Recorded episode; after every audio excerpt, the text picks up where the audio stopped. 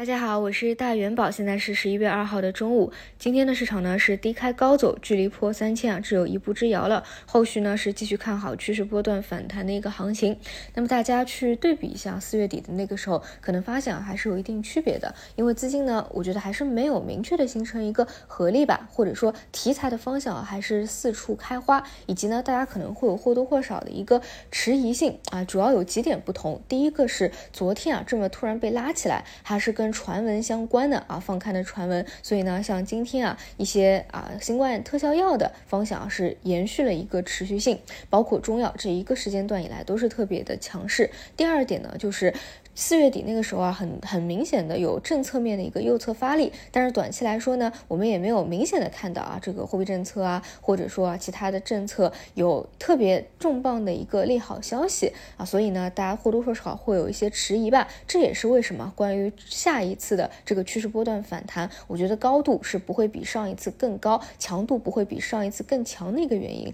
但是呢，当你啊已经是情绪和技术面达到了一个极致的位置的时候，它就是可以去。看趋势波段的一个反弹的，那么目前两根阳线确立的一个意义啊，一方面是把底部更加的稳固，另外一方面呢，把赚钱效应啊也给打出来，让更多的增量资金啊也是慢慢的入场。那么再来看到板块，今天表现比较好的一个就是上午讲到过的 VR，不过呢这个方向啊，因为是比较重磅的一个政策了，所以基本上啊一个核心的标的都是一字板啊，基本上是买不到的。那后续可以去关注一下持续性嘛。另外呢就是新冠特效药啊，受到昨天一个。消息的扰动啊，以康希诺为代表啊，进行了一个领涨。港股那边的康希诺是涨了超过三十个点的啊，然后然后也是搭配了消息面，说是江苏省十三个城市也已经开展吸入用新冠疫苗的部署工作。之前呢是上海啊在用，现在已经是有一个拓展。那么资金呢也会啊在有看到呃龙头的一个情况下去打一个补涨。因此呢之前的啊那一波新冠特效药的线都是分批啊进行一个走强了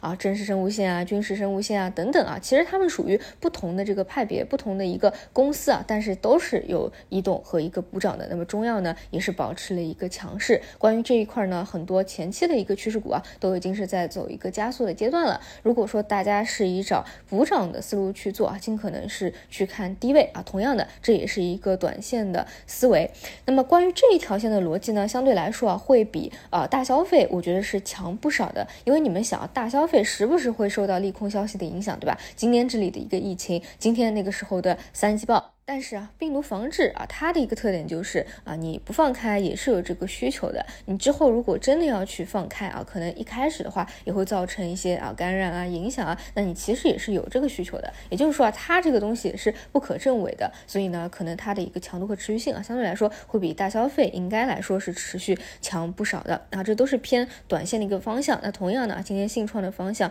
依旧是啊，暂时还没有出现明显的一个集体的弱转强啊，有一些个别的。局部方向还是有资金进行一个回流的，那么我们呢，更多还是聚焦在赛道股的一个方向啊。大家可以明显的看到，光伏的电池片这个方向这两天是持续的强势走强，光伏短期啊非常的强势，尤其是像电池片啊，之前也给大家做过啊一期讲解，像爱旭股份啊都是一个往上突破的一个走势啊，包括做 TOPCON 的君达股份等等啊，今天都是领涨的一个环节。如果说啊，你手里的持仓是这样强势的细分方向，包括图形走势啊，走出了几个反弹又快破前高的一个走势了。首先得恭喜你啊，你做的肯定是强势的一个方向。那后续的一个关注点就在于，当它破了新高，创出新高以后，能不能够再走一个趋势波段的一个反弹行情来？那么如果说你做的是前期回调的幅度比较深的啊，然后再经经过一波啊平台的一个盘整也好，然后有往上突破的一个走势，那后续啊就得去关。关注一下，到底是资金啊在里面去纯粹的啊做一个图形的超跌反弹，还是说它本身的质地也是比较好的啊？这个的这个也得走一步看一步。那同样的，今天除了啊光伏板块以外，汽车零部件啊这个方向，无论是高位的还是低位的，都是有啊表现比较强劲的。比如说高位的像宝明科技啊，也是一个突破的走势；而低位的话呢，像之前的一体化压住啊，这种广东宏图也是啊在已经是深度调整一个平台。震荡以后啊，也是有向上的一个呃反弹的一个趋势在的，因此呢，它结合不同个股它的一个高位和低位，以及它到底是一个突破还是一个反弹的走势啊，我们去把握后续的一个行情。然后今天最后啊，再来带一下风电这个方向啊，因为在这两天的反弹当中，光伏储能其实表现都是非常强劲的，而且都走出了板块内部的领涨的方向，该突破的也都是有突破的。那么风电相对来说是最为疲弱的，主要呢还是受到三季报的一个扰动，但是呢，对于明年装机量的一个确定性的增长啊，包括它的一个景气度，以这个是没有发生任何变化的。那如果说你是从一个基本面的角度来说啊，并且你选择的细分方向啊，这个格局还是比。比较不错的啊，就比如说